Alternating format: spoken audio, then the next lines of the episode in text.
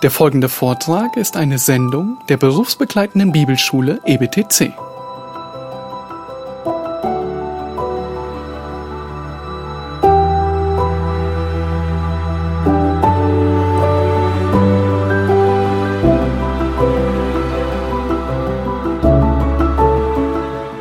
Mach es dir zur Gewohnheit. Daniel ist ein Mann, der mehr auf geistliche Angelegenheiten besorgt ist, wie um seinen irdischen Komfort. Das ist der Charakterzug eines Glaubenshelden, dass er nach dem Reich Gottes zuallererst trachtet. Nun, wie kann es bei dir zunehmen? Ja, vielleicht denkst du, ah, ja, ich merke, ich sollte da auch wachsen in der Priorität für das Reich Gottes.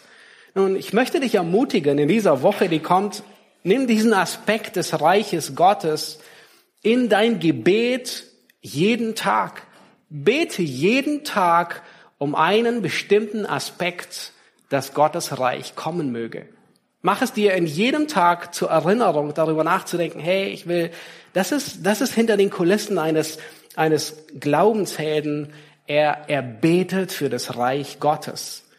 Bete konkret, dass Gott sein Reich aufrichtet. Bete für die weit entfernten, aber bete auch für die nahen. Bete für unsere Gemeinde.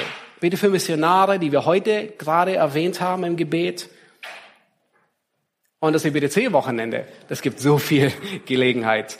Nicht nur zu beten, sondern auch es umzusetzen gleich, was es bedeutet, dein Reich komme. Rede mit, mit, mit Studenten am EBTC-Wochenende. Frag, wie du für sie beten kannst. Arbeite und diene. Mach es dir zu einer Routine, das Reich Gottes vor Augen zu haben. Nicht nur deinen eigenen kleinen Dienst, der Teil von dem Ganzen ist. Nun, in den Versen 8 bis 20, da bekommen wir einen weiteren Einblick hinter die Kulissen eines Glaubenshelden. Nun, wenn wir an den Glaubenshelden denken, wie stellen wir uns den vor? Also wahrscheinlich wie die Beschreibung aus dem Vers 5, ja, so einen, ähm, der, der vor lauter Kraft und Dynamik strotzt, ähm, dessen Energie bei 200 Prozent liegt, äh, dessen Akku voll aufgeladen ist. Aber wir finden in diesen Versen genau das Gegenteil. Nun wisst ihr, wie oft? Zwölfmal in sechs Versen wird beschrieben, wie Daniels Zustand ist. Habt ihr gelesen, wie er ist? Daniels Zustand, ein Glaubensheld, Sondergleichen mit Löwengrubenerfahrung und vollkommen kraftlos, vollkommen erschöpft. Nun, das Anschauen der Herrlichkeit Gottes hat ihn dermaßen umgeworfen. In Vers 8 heißt es dreimal, es blieb keine Kraft in mir. Mein Aussehen wurde schlecht. Ich behielt keine Kraft. Nun, das sind keine Corona-Symptome, von denen er äh, hier spricht, ähm, äh, die man, die, die wir kennen. Nein, er, er war, er war kraftlos. Vers 9, er ist so umgeworfen, dass er ohnmächtig ist. Nun, warst du schon mal ohnmächtig? Er, das ist wie die Herrlichkeit Gottes ihn umgeworfen hat. Vers 10. Er zittert dermaßen, dass er gestärkt werden muss. Er, er wird gestärkt und wisst ihr, was er tun kann? Er kann sich gerade mal auf seine Hände und auf seine Knie abstützen und mit seinem Kopf gerade so auf alle vier abstützen, um ein bisschen sich über der Erde zu halten. Vers 11, er zittert. Vers 15, ich blieb stumm. Vers 16, wen haben mich überfallen? Ich meine, dass ein Mann sowas sagt. Ähm, ich habe keine Kraft mehr. Vers 17, keine Kraft mehr ist in mir. Der Atem ist mir ausgegangen.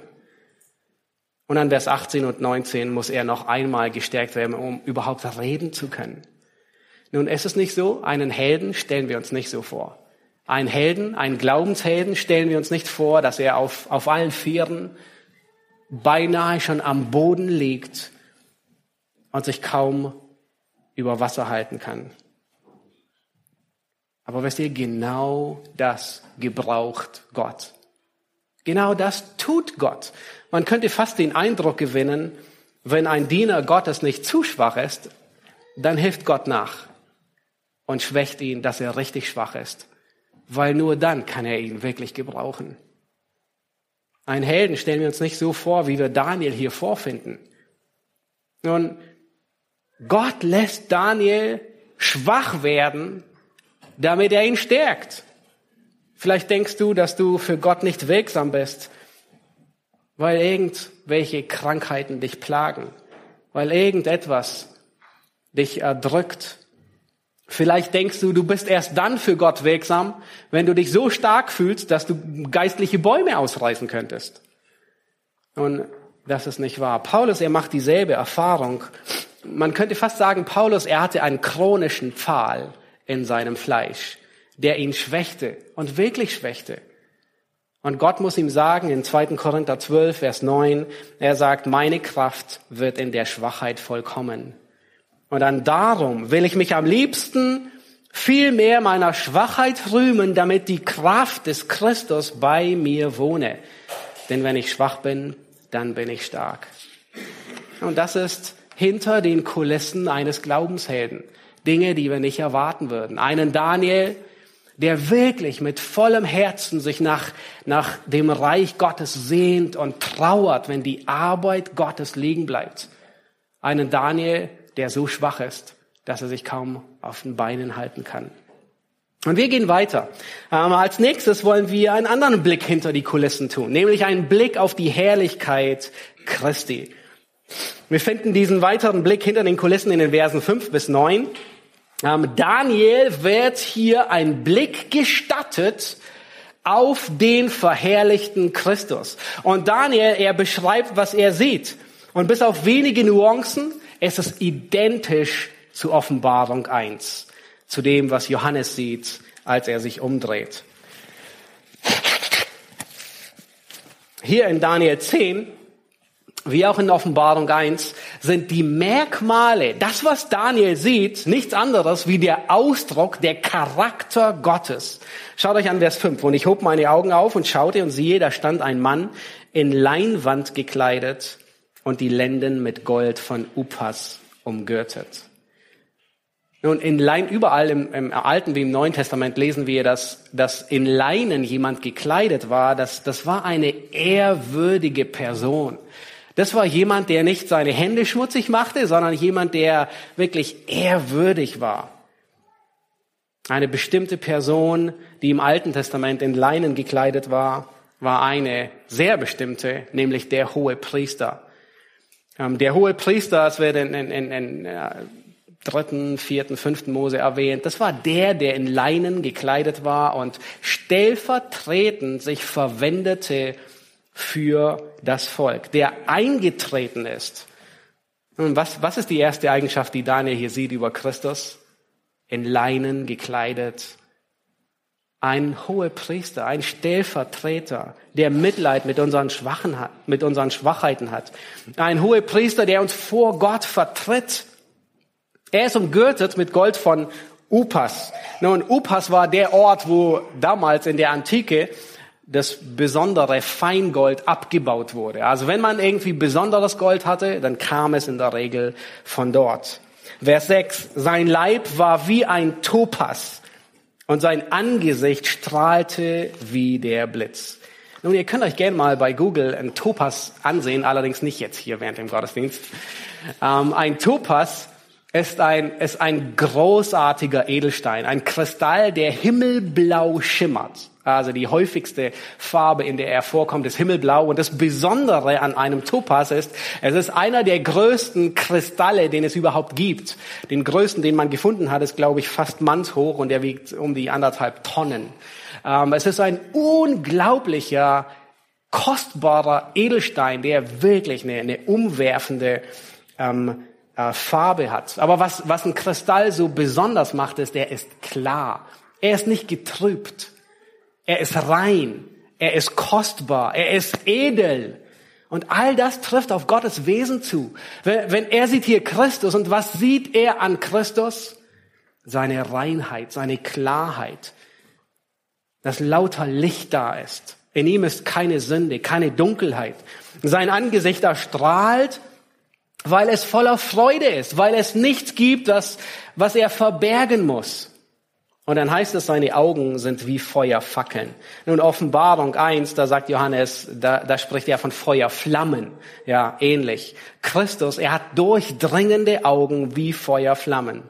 Er sieht alles. Im Dunkeln erkennt er alles. Für ihn ist keine Nacht zu dunkel. Für ihn ist keines seiner Kinder zu weit weg, um es nicht zu sehen. Egal, ob es Daniel am Tigris war oder ob es die Israeliten in Jerusalem waren. Er sieht überall. Er ist überall. Er ist für niemanden zu weit weg, um ihn aus den Augen zu verlieren. Dem allwissenden Charakter Gottes bleibt nichts verborgen. Er weiß alles, er kennt alles, er kehrt nichts unter den Teppich, er vergisst nichts. Er ist allgegenwärtig, er sieht alles, er sieht auch hinter die Kulissen was dort los ist. Nur der Mensch sieht, was vor Augen ist. Christus sieht hindurch. Und dann heißt es, seine Arme aber und seine Füße sahen aus wie leuchtendes Erz. Nun, in der Offenbarung heißt es, seine Füße, die schimmerten wie Erz, als glühten sie im Ofen. Ja, ähnliche Beschreibung. Nun, wenn, wenn Erz im Feuerofen glüht, nun, was ist es dann? Es ist unglaublich heiß.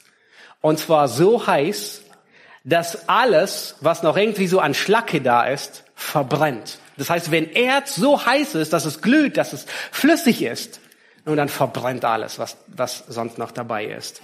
Und immer, wenn Gott von Erz und Feuerofen spricht, dann bedeutet es, dass er Gericht ausübt, dass er kommt, um zu richten. Das ist eine weitere Eigenschaft Gottes, die Daniel sieht, ist, Gott ist ein Gott, der richtet. Ja, wir finden in der Offenbarung Kapitel 2 dieselbe Eigenschaft. Gott stellt sich der Gemeinde von Thyatira vor, genau mit dieser Eigenschaft, dessen, dessen Füße ähm, im Glühen, weil sie im Feuerofen ähm, so heiß sind. Und dann kündigt er die Konsequenzen an, nämlich Gericht. Und er sagt, ich werde jedem Einzelnen von euch verge ähm, vergelten nach seinen Werken. Das ist eine Eigenschaft Gottes, die Daniel hier sieht, der, der richtende Gott. Und dann die nächste Eigenschaft, die er, die er sieht, ist, und der Klang seiner Worte war wie das Tosen einer Volksmenge. Das heißt, wenn er gesprochen hat, hat man gedacht, es ist eine riesen Volksmenge, die, die, die redet, die, die, die die, von der man das Tosen hört. Offenbarung 1, sehr ähnlich. Ja, Johannes hört und was er sagt ist, ähm, die Stimme war wie das Rauschen vieler Wasser. Ja, so wie als würdest du am Niagara stehen und das Einzige, was du hörst, ist nur Rauschen, Rauschen, Rauschen. Du hörst niemand sonst. Und das ist die Stimme Gottes. Wenn er spricht, dann muss alles andere verstummen. Das ist eine Eigenschaft Gottes. Sein Wort hat Autorität. Seine Stimme ist gewichtiger als alles andere. Wenn er spricht, muss alles verstummen. Und dann heißt es, dass nur Daniel diese Erscheinung gesehen hat in Vers 7. Hier sehen wir wieder ein Muster Gottes. Gott offenbart sich offensichtlich nur seinen Kindern. Äh, ihr erinnert euch, als äh, Paulus auf dem Weg nach Damaskus, ähm, als Christus ihm begegnet, da sieht auch nur er die Erscheinung. Alle anderen, sie hören, dass etwas geschieht, aber sie sehen nichts. Gott begegnet nur seinen Kindern. Und dann heißt es, ich blieb, Vers 8, ich blieb allein zurück und sah die große Erscheinung, es blieb keine Kraft in mir. Nun, wir würden uns alle wünschen, dass wir Christus sehen, nicht wahr? Würdest du dir wünschen, Christus zu sehen? Ich schon, ich habe es schon oft getan. Aber niemand von uns würde sich wünschen, dass wir danach uns so fühlen wie Daniel, oder? Dass wir vollkommen geplättet sind, am Boden erschüttert. Nun, es wird Realität, dass wir Christus sehen. Für Daniel war es wenige Wochen später der Fall, als er zu seinem Herrn, zu seinem Messias, den er gesehen hat, nach Hause gegangen ist. Das Tolle ist, die Erscheinung Christi ist dieselbe bei Daniel und bei Johannes, in Daniel 10 und in Offenbarung 1. Nun, die Frage, die sich stellt, ist, warum begegnet Christus Daniel an dieser Stelle? Wir wissen es nicht. Und der Text gibt auch keinen Grund zu der Annahme. Christus agiert nicht, ähm, Wir wissen nicht warum. Aus dem Text wird nicht ausdrücklich Bezug darauf genommen.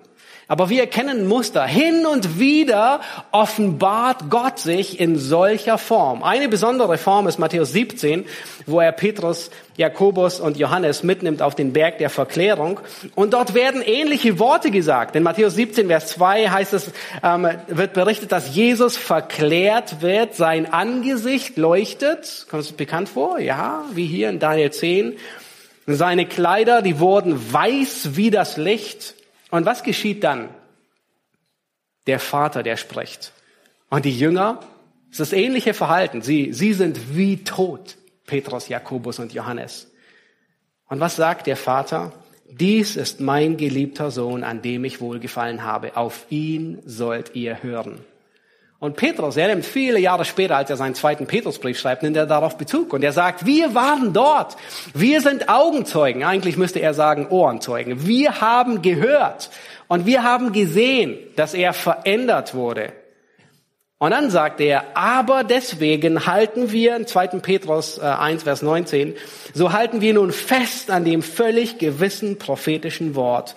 Und ihr tut gut darauf zu achten, als auf ein Licht, das an einem dunklen Ort scheint, bis der Tag anbricht und der Morgenstern aufgeht in euren Herzen. Das heißt, offensichtlich, wenn Gott eine derartige Erscheinung plant, dann kommt etwas sehr Gewaltiges. Und es war bei Johannes in Offenbarung 1 ebenso der Fall. Er sieht diese gewaltige Erscheinung und das Ergebnis war, schreibe, was du gesehen hast. Was war, was ist und was nach diesem geschehen wird und schicke es den sieben Gemeinden. Das ist die Offenbarung, die kommt. Nun, wir brauchen die Herrlichkeit Gottes, du und ich. Aber weißt du was? Wenn Gott erscheint, dann ist die Herrlichkeit Gottes beides. Nämlich sie ist niederschmetternd, weil er gerecht und heilig ist und richtend ist. Und gleichzeitig ist sie hoffnunggebend und rettend und tröstend. Und es wird hier so offensichtlich. Und Daniel sieht einen hohen Priester. Wir haben gerade vorhin in, äh, in einem der Lieder gesungen, mein höchstes Gut ist Christus, mein Erlöser. Es gibt nichts mehr, was Gott mir schenken kann. Und dann ging das Lied weiter und ähm, die zweite Strophe war es, glaube ich, wo es heißt, oder der Refrain, ich bin gewiss, besiegt bleibt meine Sünde, denn mein Herr steht ewig für mich ein. Das ist die Funktion eines hohen Priesters. Meine Sünde ist besiegt, der Schuldschein, der ist zerrissen, der ist vollkommen getilgt und ist bezahlt und Christus steht für mich ein. Was für ein große, was für ein großer Trost. Wenn Gottes Herrlichkeit da ist, ist sie immer beides. Sie ist niederschmetternd, weil er gerecht ist, aber sie ist gleichzeitig hoffnunggebend und aufbauend. Nun, wir wollen einen dritten, Blick hinter die Kulissen tun. Und in Daniel 10 sehen wir einen weiteren Blick hinter die Kulissen. Wir sehen hinter die Kulissen der geistlichen Welt. Ähm, schlag mit mir den Vers 13 nochmal auf. Und äh, dort begegnet der Engel Daniel und er sagt Folgendes. Aber der Fürst des Königreichs Persien hat mir 21 Tage lang widerstanden und siehe, Michael, einer der vornehmsten Fürsten, ist mir zu Hilfe gekommen, so dass ich dort bei den Königen von Persien entbehrlich war. Und hier tun wir einen dritten Blick hinter die Kulissen der geistlichen Welt. Und wie sah dieser Kampf aus zwischen den beiden Engeln, zwischen einem Engel und einem Dämon? Wir wissen es nicht. Aber auf jeden Fall waren es nicht nur Worte oder Zauberformeln, die sie sich so gegenseitig an den Kopf geschmissen haben und irgendetwas geredet haben, ähm, wir wissen, dass äh, Jakob einmal mit einem Engel gekämpft hat und ähm, äh, es ging tatsächlich an die Materie, nämlich seine Hüfte trug, trug eine ziemlich schwere Verletzung davon. Also in irgendeiner Weise war es ein heftiger Kampf. Und offensichtlich macht dieser Vers auch deutlich, dass sowohl Engel wie Dämonen und damit auch der geistliche Kampf in unserer Dimension geschieht. Sie sind gebunden an Raum und Zeit. Sie können nicht einfach sich dematerialisieren und in einem und wegbeamen, sondern sie sind auch gebunden an Raum und Zeit. Drei Wochen wurde der Engel, vermutlich Gabriel, aufgehalten. Nun Frage, kann Gott nicht eingreifen? Hätte Gott nicht einfach ähm, den Widerstand brechen können? Oh, ohne Zweifel. Augenblicklich. Aber offensichtlich agiert Gott nicht immer wie in 1. Mose 1, wo er spricht und es geschieht. Hier lässt er ähm, den Dingen seinen Lauf und er agiert nicht, er ergreift nicht aktiv ein. Jesus hat gelegentlich so gehandelt wie in 1. Mose 1. Er sprach und es geschah. Wenn wir nur daran denken, ähm, wo er zu der zu der zwölfjährigen Tochter sagt, stehe auf, ähm, oder wo er äh, zu dem Sturm sagt, schweig und verstumme. Er sprach und es geschah. Aber das war gelegentlich, um deutlich zu machen, dass er der Gott ist, der in 1. Mose sprach und es geschah. Und es heißt hier, der Fürst des Königsreiches von Persien. Offensichtlich war dieser dämonische Engel Persien zugeteilt.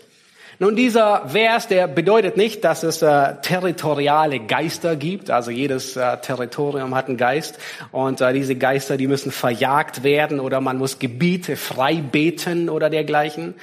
Ja, vielmehr bedeutet dieser Vers, dass dieser Dämon ähm, das persische Weltreich und vor allem die Menschen ins Visier genommen hat. Dieser Dämon, er zielte auf die, auf die Menschen, die in Machtpositionen waren, ein, um sie zu lenken.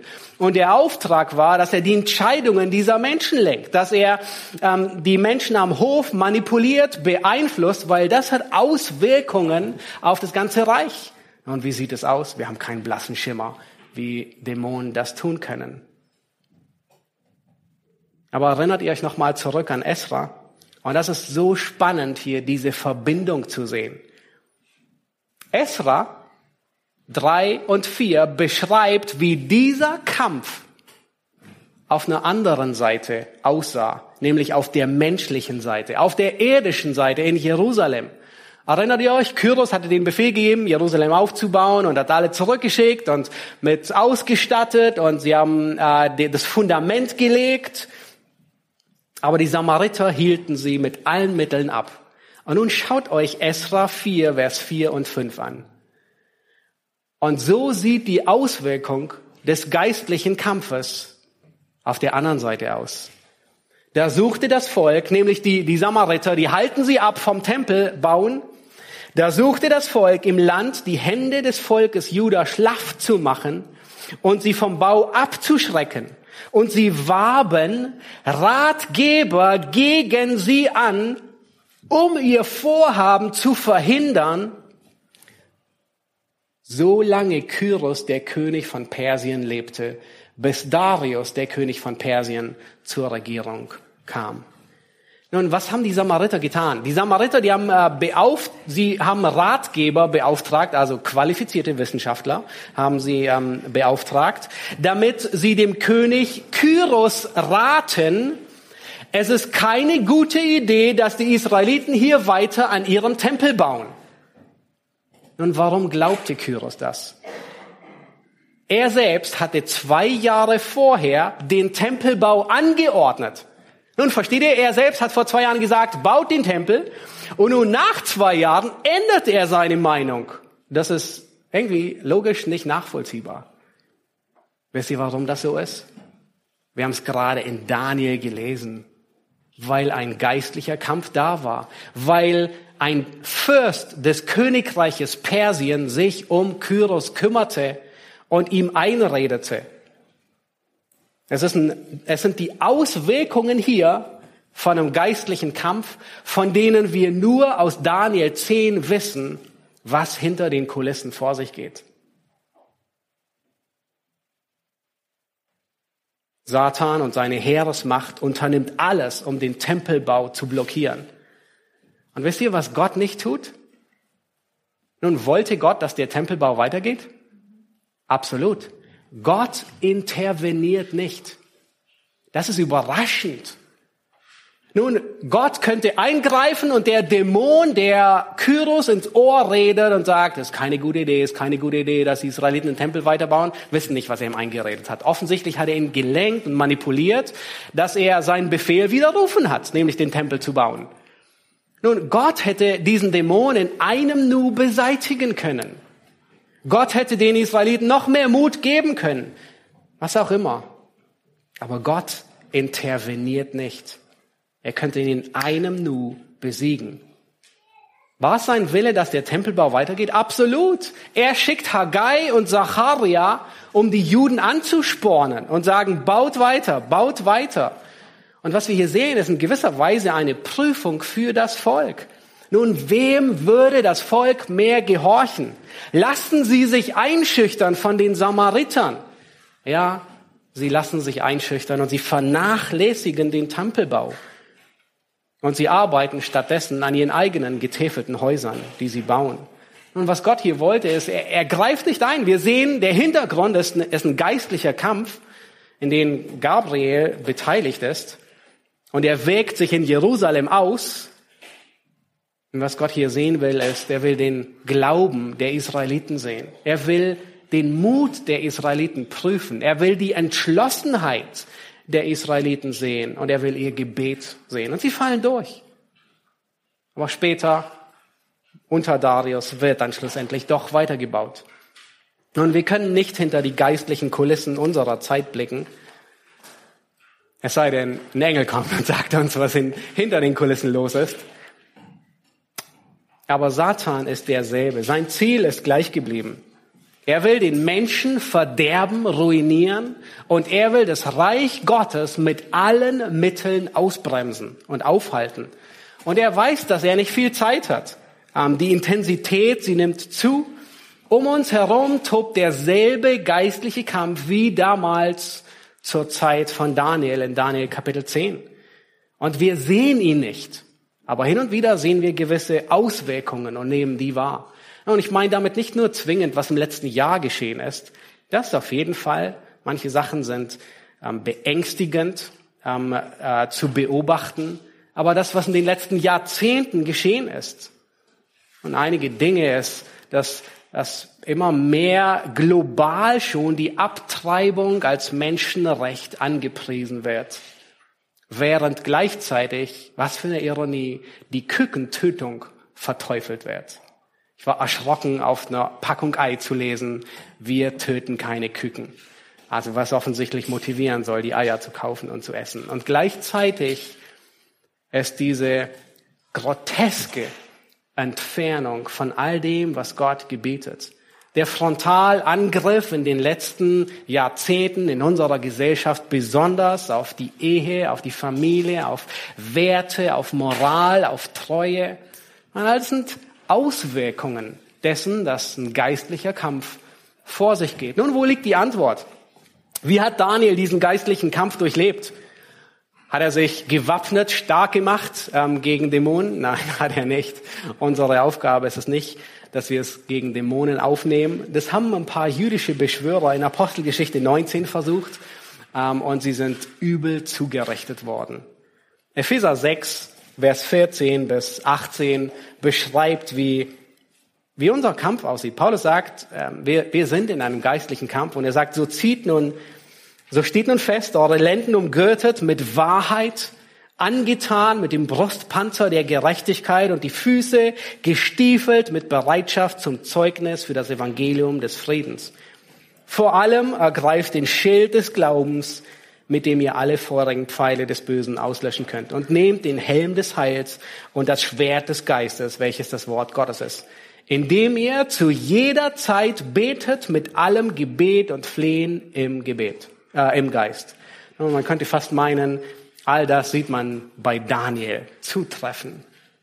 Lasst uns hinter den Kulissen unseres eigenen Lebens arbeiten. Wie Daniel.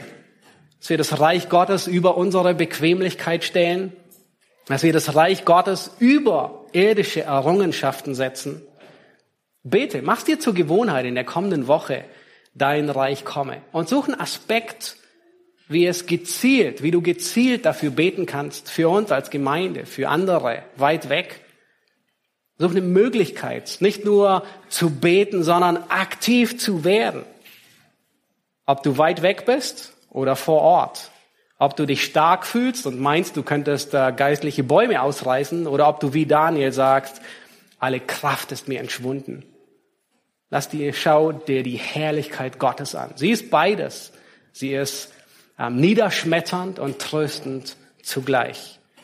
Und auch wenn Gott heute nicht sofort interveniert, interveniert und auch wenn Gott nicht immer sofort dem Bösen Einhalt gebietet, manchmal gestattet er dem Bösen, sich auszutoben, aber nicht für immer. Er setzt die Grenzen.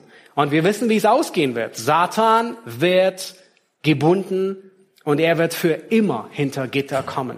Ich möchte mit einem Zitat schließen von Gleason Archer, der es sehr gut zusammenfasst, dass Gott manchmal tatsächlich abwartet und nicht eingreift. Er sagt Folgendes. Gott kann sich natürlich über den vereinten Widerstand der Höllenmächte hinwegsetzen, wenn er es will. Jederzeit.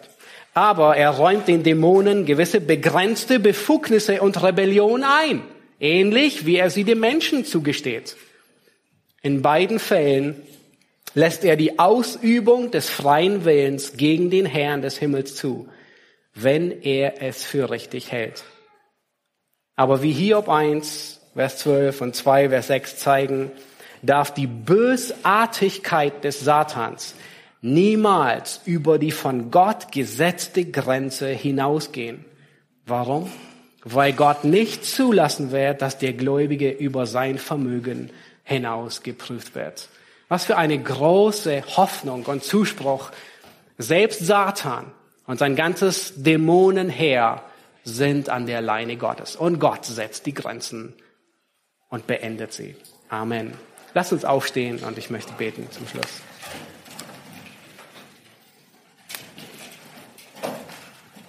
Herr Jesus Christus, wir danken dir für dieses Kapitel 10 im Buch Daniel, wo wir mehrere Einblicke hinter die Kulissen tun durften. Herr, wir haben gesehen, wie es hinter dem Glau hinter den Kulissen eines Glaubenshelden aussieht. Ein Mann, der hingegeben dein Reich baut und für dein Reich kämpft, der für dein Reich betet, dass du dein Reich aufrichtest.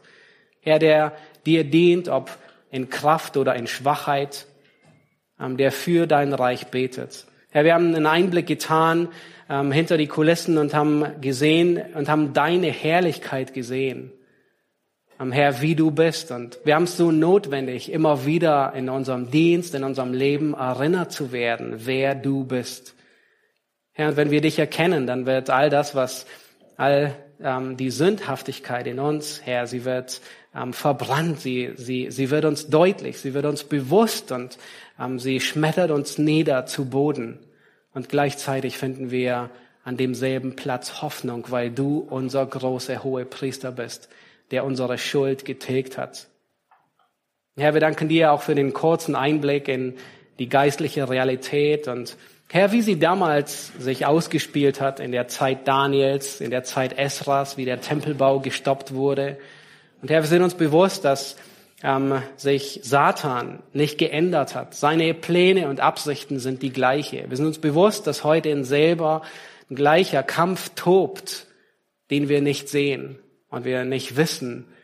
Aber Herr, indem wir nur bestehen können in deiner Kraft.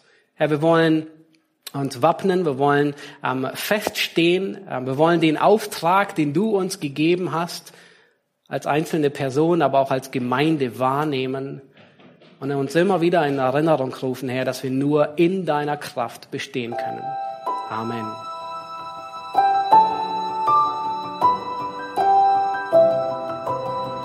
Diese Sendung war von der berufsbegleitenden Bibelschule EBTC.